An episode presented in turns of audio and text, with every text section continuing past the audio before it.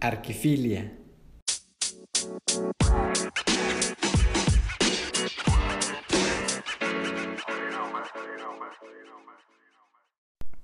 Hola, ¿qué tal? Bienvenidos al podcast El proceso creativo de Arquifilia. Mi nombre es Berta La Sala, muchas gracias por escucharnos. El día de hoy tengo el gusto que nos acompañe aquí en el podcast la artista plástica Claudia Perenzales. Ella es de aquí de Guadalajara, egresada de la UDG, estudios también en la Universidad de Alberta y tiene más de 20 años de experiencia profesional. Hoy nos acompaña. Bienvenidos. Hola, este, buenas tardes, gracias por la invitación, Arquifilia. Eh, mi nombre es Claudia Perenzales, soy artista plástico, egresada de la Universidad de Guadalajara, generación 91-96, y que posteriormente estudié también en la Universidad de Alberta, en la Facultad de, de, de Arquitectura y de Artes, que está toda junta allá, en Edmonton, Canadá. Muchas gracias, Claudia, por estar aquí con nosotros. Es un gusto. Este, te andamos persiguiendo ya desde hace rato. Sí, lo sé. No habíamos coincidido. No, y sé que a pesar de, de, la pandemia andabas ahí ocupada. ¿Cuándo nos vimos la última vez en el tour? ¿Te acuerdas? Un tour que dimos en el centro, muy padre, por Ay, cierto, sí. que fue de, de recorrer este, pues ahora sí que la historia, ¿no? De Guadalajara. Así es, recorrer los edificios interesante. de Guadalajara, por ahí que lo organizó también Arquifilia. Eh, pues yo creo que fue la última vez que anduve yo por allá, porque ya es que después, poco, ¿cuándo sería? ¿En febrero? Yo creo. Sí, fíjate ya, hace un rato de eso. Este año, como dice mi hija Emilia, este año la verdad yo no cumplo años porque nada más viví dos meses. Entonces, prácticamente dos meses y nos guardaron, ¿te parece? Qué terrible. Así, así nos sentimos, definitivamente nos cambió la vida y, y va a seguir porque sí. tenemos que seguirnos adaptando a este cambio y, y, buscar como nuevas opciones para, para trabajar, para seguir exponiendo, no sé, para seguir siendo productivos o haciendo lo que nos apasiona, ¿no? Claro, te presentas como artista plástico, artista plástica. ¿Puedo decir artista plástica? No tengo idea, pero yo diría que sí, si se puede decir arquitectas, yo sí. No, no, sí, la, por lo general escucho artista plástico, pero ya sabes, Ajá. si nos ponemos muy feministas, Berta. Ah, claro, Todex, Todax, o no sé qué también, o sea, ya cambiaron tantas cosas, pero sí, la verdad Exacto. Siempre, siempre escucho artista plástico, pero dije, bueno, pues es artista plástica. ¿Te consideras entonces tú una artista plástica?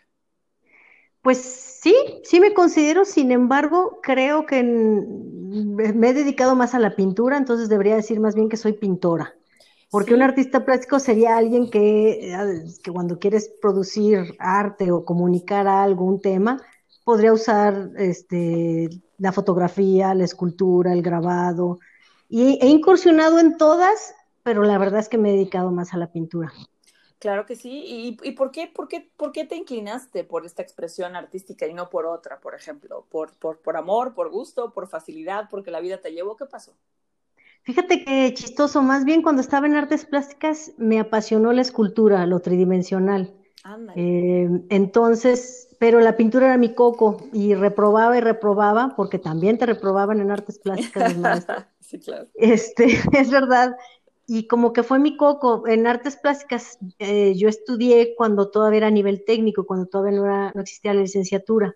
Uh -huh. En ese entonces eh, había, tomabas dos años donde tomabas todas las materias, todas las, todas las vertientes del arte, y los siguientes tres te especializabas en algo. Uh -huh. Entonces a mí se me hizo, pues estaba chavita, se me hizo como muy fácil decir, ah, ahorita no me voy a meter a pintura que es mi coco, pero que había algo que me llamaba pues como el reto de hacerlo, de poder hacerlo. Uh -huh. Y dije, terminando esos tres años, regreso a la escultura. Uh -huh. y, y, pues no, ya no volví. Y todavía estás, la escultura te está esperando. Fíjate que sí, no, porque la, es curioso, la escultura, pasados los años, por azares del destino, eso sí fue por azares del destino, me, me introdujeron a la cerámica de una forma más formal y me metí a estudiar, la, por así decirlo, la carrera, que no la terminé, es muy larga, uh -huh. y me iba a talleres a Tonalá eh, okay. a, a, trabajar, que ahí los artesanos son los verdaderos maestros. Sí. Y, y, muchísimos de ellos pues son simplemente empíricos o lo heredaron, lo aprendieron del abuelo, es tradición de sus familias, y son genios, la verdad, mis respetos, son más artistas que, que los que nos decimos artistas. Y... Y ahí incursioné en la escultura en cerámica en barro y en alta temperatura, pero ahí en esa época yo era figurativa, ahorita me dedico a, la pintura abstracta.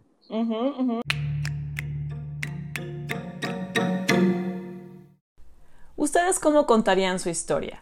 ¿Como una representación clara de la realidad o con una abstracción? Aquí Claudia nos comparte cómo pasa de la representación de objetos y temas reconocibles, identificables, lo que llamamos arte figurativo, a la pintura abstracta, donde se hacen composiciones ajenas totalmente al mundo real. Menciona también la influencia de dos pintores, el maestro José Force y el pintor Carlos Vargas Pons. Además nos habla de la relación que hay entre su pintura y la arquitectura. ¿La escuchamos?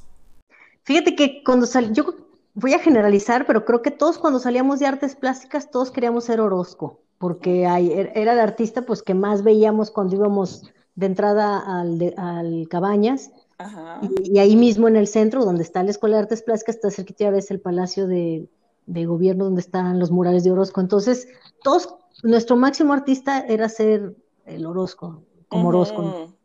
Y bueno, pues no sería que estudiábamos los clásicos. Entonces, cuando yo salgo, yo digo, bueno, es que el cuerpo humano es maravilloso. Yo juré, y era además, juré que nunca me iba a cansar porque se me hace tremendamente expresivo. Sin embargo, a medida que va pasando los años, me empieza a aburrir. El, sentía que era como contar una historia de una forma muy obvia a través del cuerpo, incluso, por más maravilloso que lo sea. El retrato, o sea, si querías representar, no sé, la tristeza, pues casi, casi una carita con una lagrimita sin demeritar obviamente a los artistas figurativos, ¿eh? mis respetos. Simplemente a mí, a mí interiormente ya no me llenaba, ya no se me hacía como fácil el discurso. Y eh, ah, curiosamente artes plásticas no te los maestros no sé, como que no te invitan mucho a incursionar en el arte eh, abstracto. Casi no estudiamos maestros ni, que, nos, que nos invitaran a, a probar con el abstracto. Entonces, para mí, el que me impulsó a hacerlo fue José Force y Carlos Vargas Pons. Ok, ok. cuando pongo mi, pongo mi taller cerca del de ellos en la Seattle, este, ellos compartían y daban clases los sábados, José y Carlos, ¿no? Compartían un taller. Y entonces empiezo a ir los sábados, así como cosa de nada, a cotorrear con ellos y a ponerme a trabajar ahí junto con sus otras alumnas y, ellos me, invitan a, oye, ¿por qué no te quitas el prejuicio de, pensar que cada obra que haces se va a un museo, a una galería y se va a vender y es una super obra de arte? O sea, ¿por qué no retomas disfrutar el manchar una tela? Casi, casi como si volvieras a ser niño. Y así como, así como te lo platico, así fue como me lo plantearon los dos, ¿no? Y Carlos me, me, ponía como unos ejercicios para, porque me decían, te siento muy bloqueada. Y José, sobre todo, era como, José es un apasionado del trabajo, entonces era, ya no, no, no sufras, disfruta hacerlo por hacerlo y no estés pensando qué va a pasar con ese cuadro, ¿no? O, estás muy clavada en tu carrera y en que tu nombre esté en los libros de, de historia del arte. Y se burlaba, ¿no? Y me decía, tú, tú sigue tu camino, o sea, y entonces como que de ahí surgió, empecé disfrutando la mancha, si tú quieres.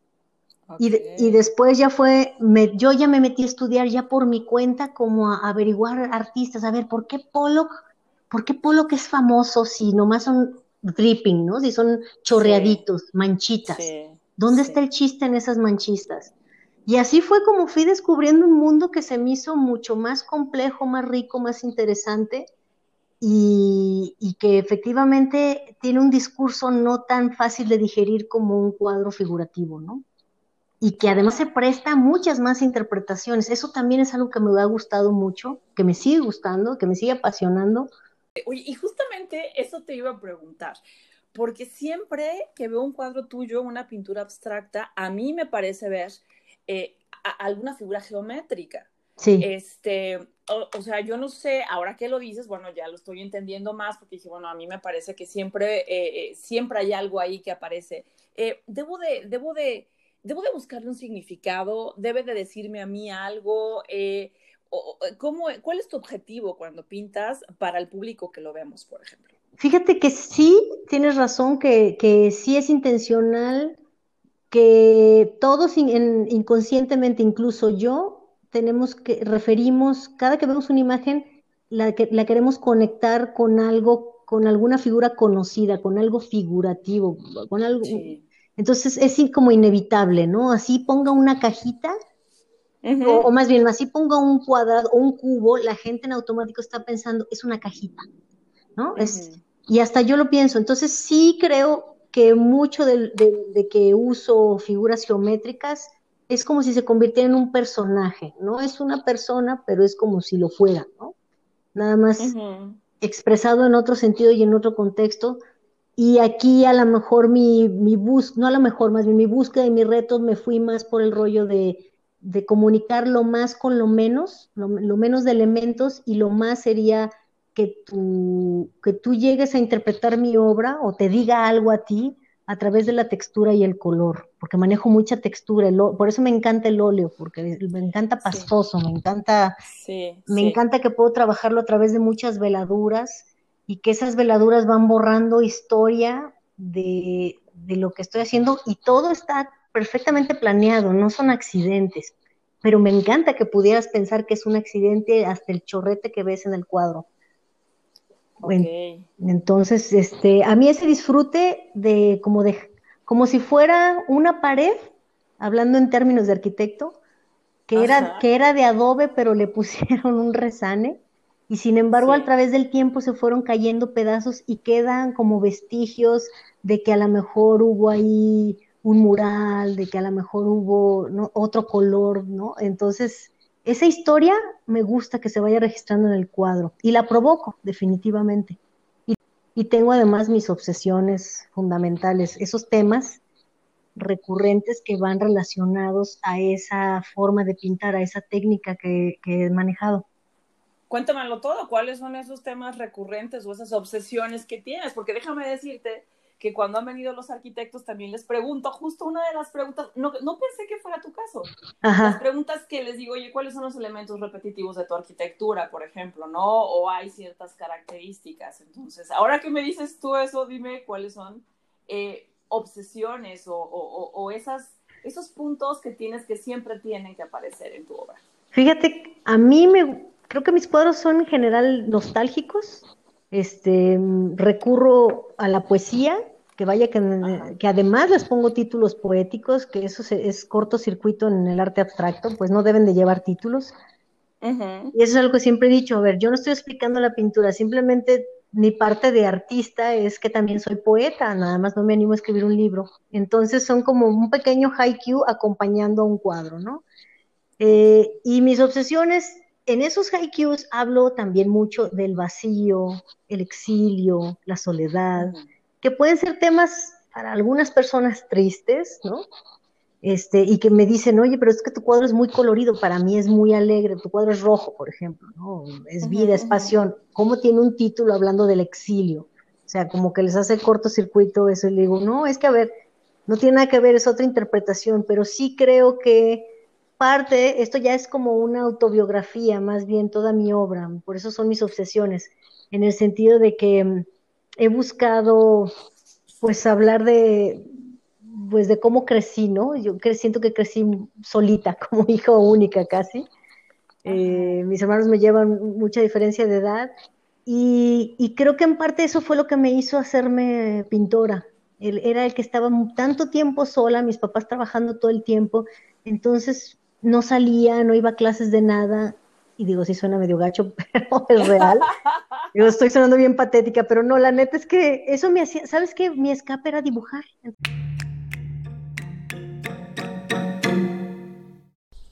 En este segmento hablamos de la pintura a partir de una palabra, el deseo de expresar un sentimiento.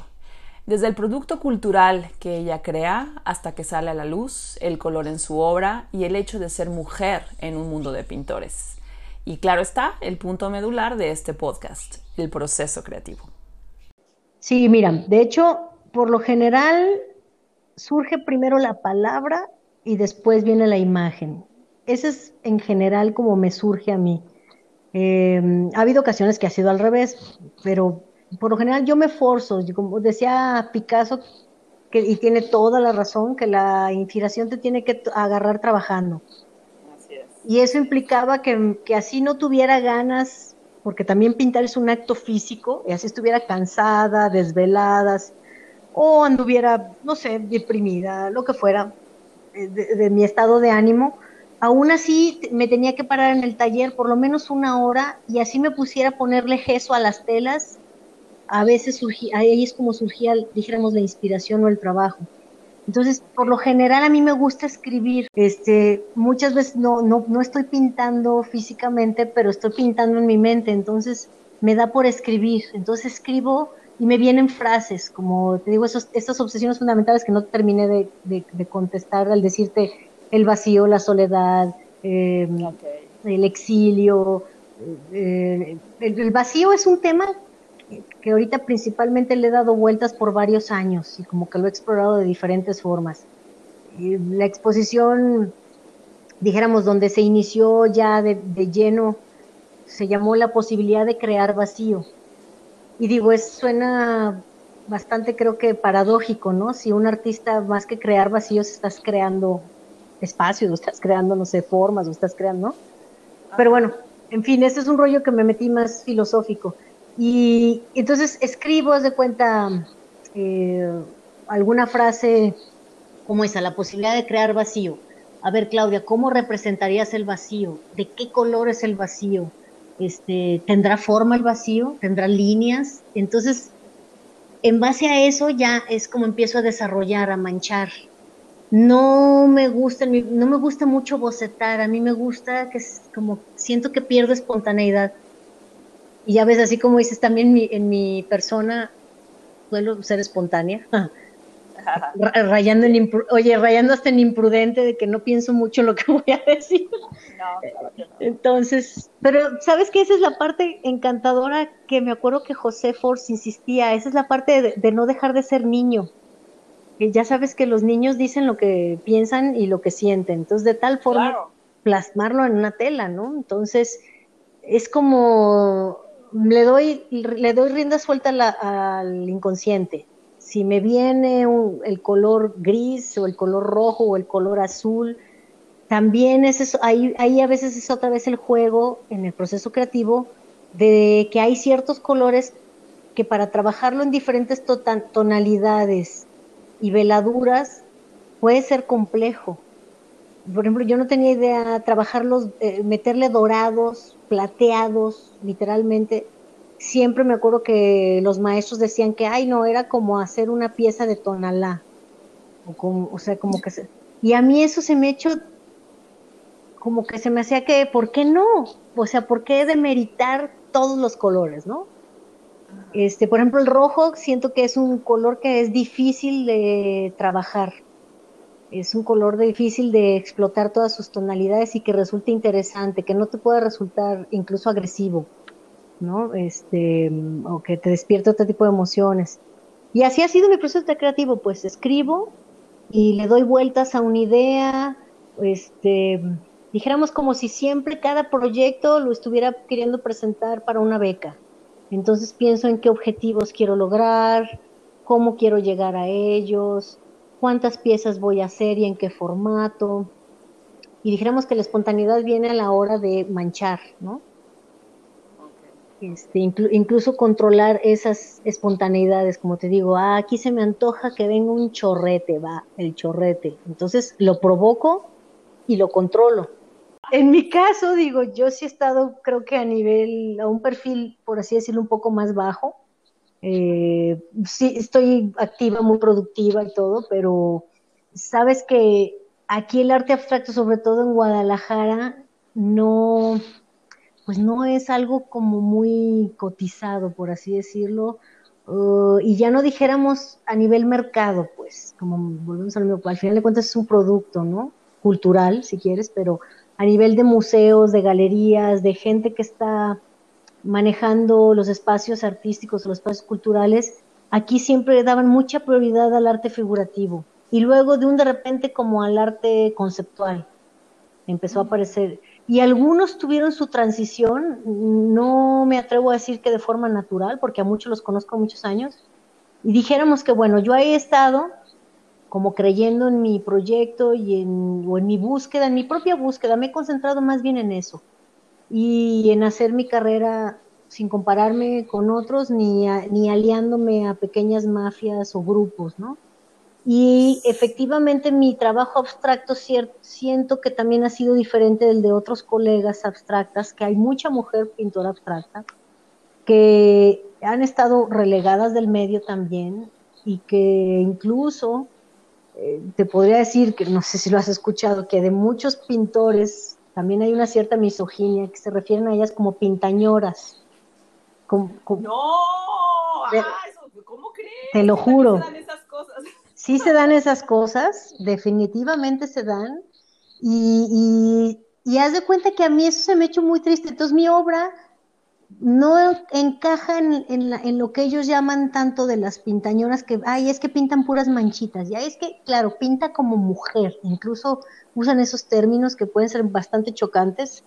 Y entonces, a mí independientemente de eso, tal cual me clavé, como me dijo José, como me dijo Carlos, estos buenos amigos, colegas, que que simplemente era, tú clávate y no voltees a los lados ni veas dónde va fulano, dónde va sutano de tu generación, tú en tu propia búsqueda y, entonces yo me he ido mucho por el arte monocromático, efectivamente como dices, o sea, si yo exploro el rojo, exploro todas las tonalidades de rojos, rojos, anaranjados, rojos, violetas, y en ese mismo cuadro trato de meter todas esas tonalidades o si me voy por el color tierra, pues todos los tipos de tierras, ¿no? Y por ahí un punch de color que haga contraste.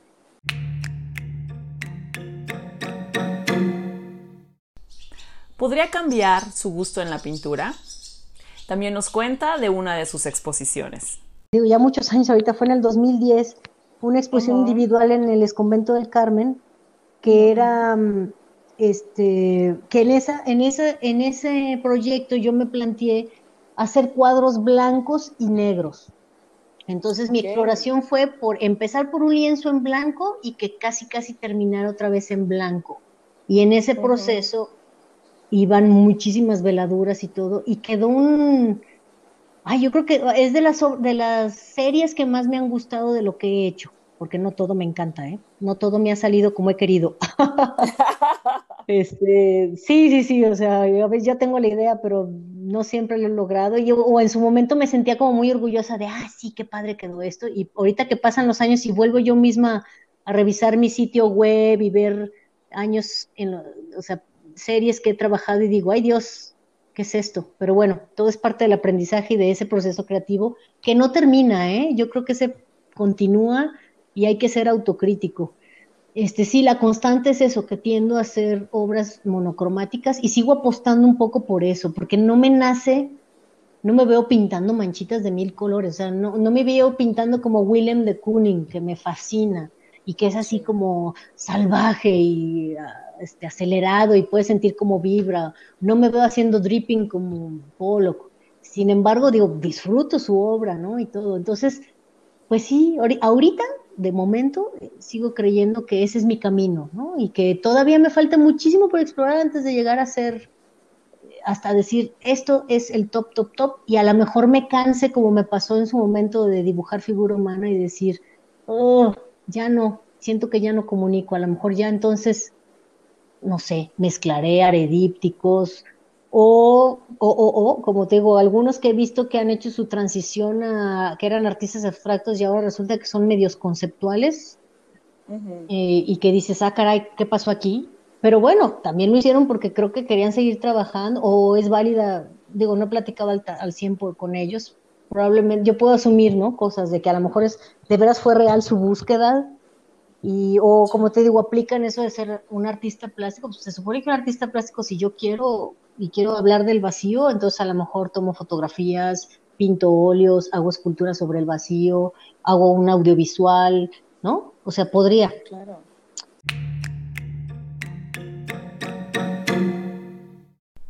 La apreciación del arte abstracto es la misma en todos los países. ¿Cómo debemos de interpretar la obra de Claudia Perenzales? ¿Cómo debo entenderla? ¿Para quién pinta? Lo escuchamos en este segmento tu obra es para un público, quieres llegar a un público en particular o, te gustaría que cualquier persona que lleguemos de cualquier edad, este, con cualquier eh, idea en la cabeza, veamos tu obra y pensemos algo sobre ella? O sea, ¿hacia quién diriges lo que tú haces? Ah, qué buenísima pregunta, Berta. Híjole, pues lo ideal sería eso, bueno, más bien en mi fantasía de artista, comunicóloga, porque siempre he creído que somos unos comunicólogos nada más. Este, sí, que yo transmito algo que a lo mejor tú sientes. Yo me voy mucho por las emociones, ¿no? Definitivamente mi trabajo es totalmente emocional y autobiográfico. Intentas que el público Em, quien vemos tu obra tengamos nuestro propio sentir, o sea, ¿cómo, cómo, puedo yo interpretar? Tal cual, Berta, así como me dices, mi, ideal sería obviamente que todo el mundo lo viera y dijera, wow, pero, oh sorpresa, me pasa un poco, digo, no sé si les pase a la sala más Orozco, habrá arquitectos que pueda que hasta los critiquen porque digan, a ver, eso se ve padre, pero no es funcional, o no sé, no sé qué, qué les... Seguro, casi puedo decir porque salen de la norma. Yo más bien me he topado con eso, que, que, he estado, he tenido obra en, tiendas de, de, interiorismo, porque pues bueno, mi obra se tiene que ir a casa de alguien, ¿no? Finalmente. Y obviamente en los museos no se puede ver, no, está a la venta la obra.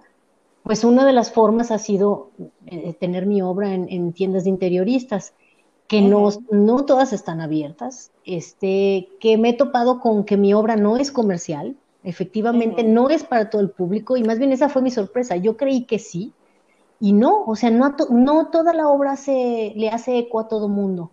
Me he topado con gente a quien le gusta el abstracto y les gusta precisamente por eso, porque me dicen, es que sabes que me encanta que se presta a mil interpretaciones. Un día lo puedo ver y puedo imaginarme y puedo sentir tal, bla, bla, bla, bla. Y otro día me dice otra cosa y eso es lo que a ellos les resulta, o eso es lo que me han transmitido, que les resulta bien interesante del, de la obra abstracta y por qué se han vuelto coleccionistas de arte abstracto incluso. Eh, entonces, no hay edad. Mm, siento que mi obra, si hiciera así un corte, mm, he notado que tengo, por ejemplo, seguidores en Instagram más mujeres que hombres, por ejemplo. Eso también me llama la atención. Es chistoso. Y de los de, quienes les gusta mi obra, muchos arquitectos. Entonces, yo creo que a, ellos, obvio, pues están enamorados de, la línea, de la geometría, pues mi obra les dice, ah, les hace clic por eso también, ¿no? Porque si te fijas, muchos de los artistas en la historia, su obra no, la gente no hizo clic en su momento. No, Digo, tal vez sí estaban fuera de su tiempo o ya planteaban cosas o su temática fue diferente, no sé, o sea, es difícil encontrar el nicho. Yo creo que, por ejemplo, eh, también hay países en los que el arte abstracto es muy admirado y que en general en su cultura, dijéramos, es muy bien visto, ¿no? Cuando, tuve la experiencia, ya tuve la fortuna de exponer en Canadá y la respuesta de la gente, es más, es la exposición donde más cuadros he vendido. Y a mí me sorprendió porque no sé, como que tenía, no tenía idea, o sea, más bien lo poquito que, que me había tocado a mí ver en la región donde viví, en Edmonton, en esa época, vi mucho arte que ellos llamaban Inuit, que era hecho artista por los indígenas de Canadá, ¿no? Entonces, ah, y eran, este, pues sí, de, de, los indios, escenas, ¿no? Como casi, casi como aquí la de, la de Diego Rivera y abrazando los alcatraces, de cuenta así, ¿no? Digo, no, obviamente en otro estilo, mucho paisaje, tonos así como muy neutrales, siendo que nosotros venimos de México, ahí fue donde me di cuenta que dije, caray, los mexicanos estamos llenos de color, naturalmente, en las fachadas de las casas, los pueblos, nuestra comida, la fruta, vas a un mercado, ves color, color, color, color, color. Entonces, cuando estuve ahí en la Universidad de Alberta, me di cuenta que mis compañeros, que eran canadienses, pintaban distinto incluso por eso. O sea, era lo que esa diferencia para mí fue bien interesante que dije, wow, yo tengo el color y el drama naturalmente de crecer en el ADN. En el ADN de crecer viendo imágenes religiosas del Cristo ensangrentado y la Virgen, o sea, hasta eso, esas figuras, cuando pintaba figurativo, esas figuras dramáticas con tanto dolor, están en nuestro inconsciente colectivo, crecimos viéndolas pero sin embargo puede ser que sí estén en el inconsciente. Y cuando tienes oportunidad de estar con otras culturas es donde sale y dices, ah, caray, creo que sí, ¿no? Si, si, es, si era así, me, me, lo, me lo pusieron muy bien en el ADN. Sí, sí, sí, sí. Entonces dije, bueno, la pintura es universal, pero definitivamente toda esa historia que, que nosotros ya traemos ah, surge porque surge, ¿no?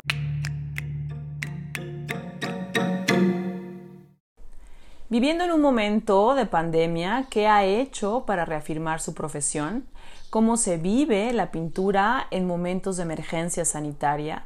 ¿Se tiene que ser un artista diferente? ¿Qué pasa hoy en día en el mundo del arte? digo, más bien artista de este tiempo, pues tienes que ser otra cosa, tienes que ser mercadólogo, tienes que saber de redes, tienes que saber de mm, cómo plantear un dossier, cómo promoverte y hacer crecer seguidores en Instagram, porque casi casi si no tienes miles, millones de seguidores, no eres nadie. O sea, es, un rollo mucho más complejo, ¿no? De que no es nada, que además también para mí cuando salí de la escuela fue como ¡Ah! el mercado del arte, ¿qué es esto? Yo no sé cómo vender.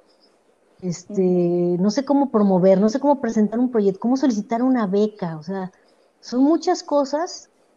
Entonces, yo creo que, que pues, ay, que quiero creer más bien que el arte no va a desaparecer, el arte de, dijéramos, de caballete, no va a desaparecer, por más digitalizado que también se esté volviendo, y, que, y que yo siga siendo, dijéramos, de las artistas románticas que no estoy exponiendo virtualmente en ningún lado, porque ahorita parece que es lo de hoy también. Lo comprendo porque pues ahora necesitamos otros espacios o también guardamos distancias, tantas y tantas cosas es el caso de la pintura, es el caso de la parte artística, o sea, e, esta situación de salud, ¿va, a cambiar eso también? Híjole, pues yo... Los sentimientos son los mismos. Yo las sé. Las formas de expresión son las mismas. Entonces, ¿has pensado tú en esa parte? Sí lo he pensado, y sí lo he pensado, y bueno, a mí a nivel personal me surgió, digo, estando aquí en casa empecé a pintar obra más pequeña, flores o sea, es algo que como que era un capricho que tenía y que tenía ganas de hacer. Hace mil años había intentado una exposición que se llamó Vaos de la Tierra, en el 2005. Y esos vaos de la tierra hablar de eso, de la vida misma, qué tan frágil es. Te digo que tiendo a filosofar, ¿no? Sobre la existencia misma. Una, otra, otra exposición el diario existencialismo. Este, pero bueno, a lo que voy es de que me llamó la atención porque yo misma me sorprendí de que ahí sí el color a todo así salió a todo lo que da. Este, yo creo que es una manera de sentirme viva, una manera como de reafirmar estoy viva, estoy alegre, estoy bien. Fue parte de un proceso, yo creo, de mi propia salud mental, de, de este encierro, de aceptar el, lo que estaba pasando, ¿no? Este cambio. Y más bien colegas están haciendo subastas virtuales, están exponiendo en internet, este, pues está chistoso, no sé, como que no, yo no lo acabo de digerir, ¿eh? si ese es el futuro, no me gusta. Entonces, me encontré con papeles que tenía guardados, me encontré con tintas, me encontré con material que tenía guardado años sin usar. Entonces, como en lugar de yo suelo pintar obra de mayor, gran formato, me fascina es lo que más me gusta y donde más siento que me expreso mejor. Pero imagínate, me traigo papelitos y creo que inconscientemente así estabas, así estábamos todos, o voy a generalizar, creo que la gran mayoría, la pandemia les dio por la introspección, por estar así contigo mismo. Como, como, que estamos, quien se permitió darse la chance de observarse y decir, ah, caray, no pensé que me fuera a pasar esto, que me fuera a sentir así, que fuera a reaccionar de tal forma si te diste el tiempo de, vivirlo, este, yo creo que esa introspección se transmitió en un papel pequeño que a mí se me hacía como claustrofóbico, tanto como la pandemia. Y te digo que a mí me sorprendió porque me habían enseñado hace mucho un colega una técnica que de grabado, que es como, sin que fuera una monotipia, que es eso que viste. Ah, pintas, pintas con acrílico en color y después borras. Eso es lo que se me hace me hace padrísimo. Le pones una tinta negra arriba y se borra todo lo que hiciste, aparentemente. Se seca la tinta y entonces ya en el lavadero lavas y la tinta caprichosamente, porque créeme que según yo intento controlarlo por lo que recuerdo que mi amigo me explicó cómo era, Y no, ni, no, para nada. Es maravilloso esto porque la tinta hace lo que le da su gana y se mete donde se quiere meter. Entonces, te arrie te puede, es un, lo divertido es que es un riesgo. Puede, ¿Qué tal que pinté en acrílico algo padrísimo, súper colorido? Y, y de repente, anímate a borrarlo todo con negro, todo. Y entonces ya lo lavo y a ver qué rescato de eso, qué quedó. Entonces, es un poquito similar a, dijéramos, a lo que yo hago en óleo, cuando pongo las mil veladuras y borro lo que ya había hecho y a lo mejor algo que me quedó bien padre y ¡pum! le paso una veladura arriba toda y lo borro todo y luego rescato raspando o, o, o otra vez borrando con aguarrás como queriendo rescatar algo y todos esos efectos yo los controlo. En esta sí me sacaba de onda porque decía, en la Mother ya le puse tinta negra y en la tinta negra se la chupó el papel de tal forma que ya valió, se borró de abajo, pero ¿qué crees? Lo interesante es que salieron cosas chidísimas que yo misma no esperaba. Entonces, entonces, está bien padre ese proceso, pero sí, había quien me decía, pues, ¿qué estás lavando? Pues, ¿qué estás haciendo? Y yo, pues mira, me salí de mi zona de confort y esa obra, no sabes el éxito comercial que ha tenido, Berta. Es como jugando, divirtiéndome y al mismo tiempo, pues, insisto, sacando, sacando, sacando los demonios de la pandemia.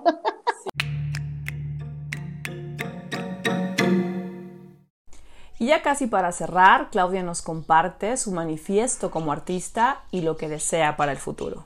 Eh, disfrutas, Claudia, disfrutas pintar no sé, te oigo, se te, se te nota hasta, hasta hablar de eso, porque bueno, hay, gente que es difícil sacarle las palabras, pero a ti definitivamente no. Entonces, eh, disfrutas esa parte, platicarlo. Ahora también me dices que, bueno, mira, esa parte de tu faceta de, de, hacer poesía yo no la sabía, pero a lo que me fui a tu, a tu página de internet decía, en el fuego de todas las preguntas, pinto.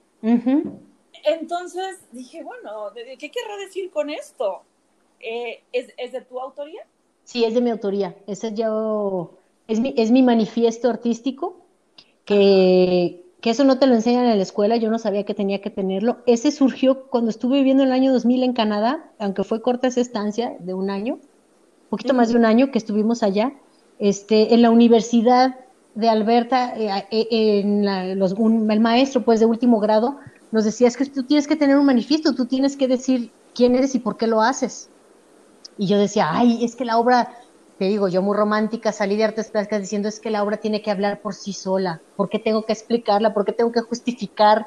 ¿Por qué tengo que decirte, no? Porque la hice. A veces ni siquiera yo sé por qué la hice. Y no, era como siéntate y piensa y analiza, o sea, ¿por qué?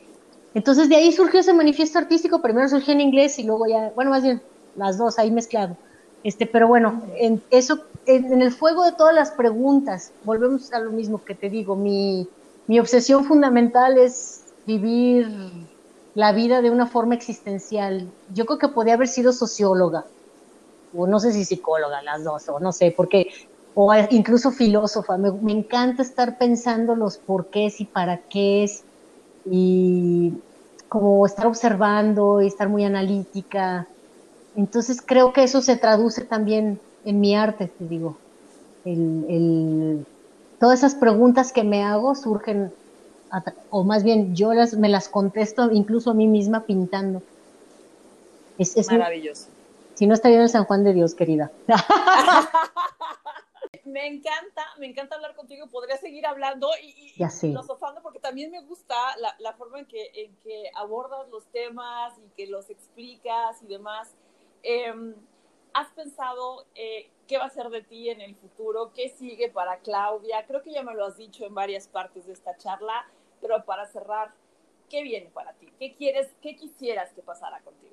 Ay, Berta, sí, ya sé, hay que cerrar. El tiempo es oro. Es, quisiera, ¿Qué quiero? Mira, quisiera llegar a vieja, número uno. Oye, como dicen, ya quiero llegar a Navidad, aunque sea después de esta pandemia. sí, por favor, sí, sí, sí, por supuesto, con vida, claro que sí. No, independientemente de yo me veo, yo me veo pintando, ¿eh? Este, me encantaría llegar a vieja pintando. Eh, sin, simplemente es eso, ¿eh? No me veo más que pintando. La verdad es que todo ese glamour se me hace, puede ser hasta superfluo si quieres. Sé que es parte de la carrera, sé que es parte de, del proceso, el, el concretar, que, como te digo, a mí finalmente con que mi obra se vaya a, haga eco con otra persona, con otro ser humano y se vaya a su casa, creo que mi proceso queda satisfecho.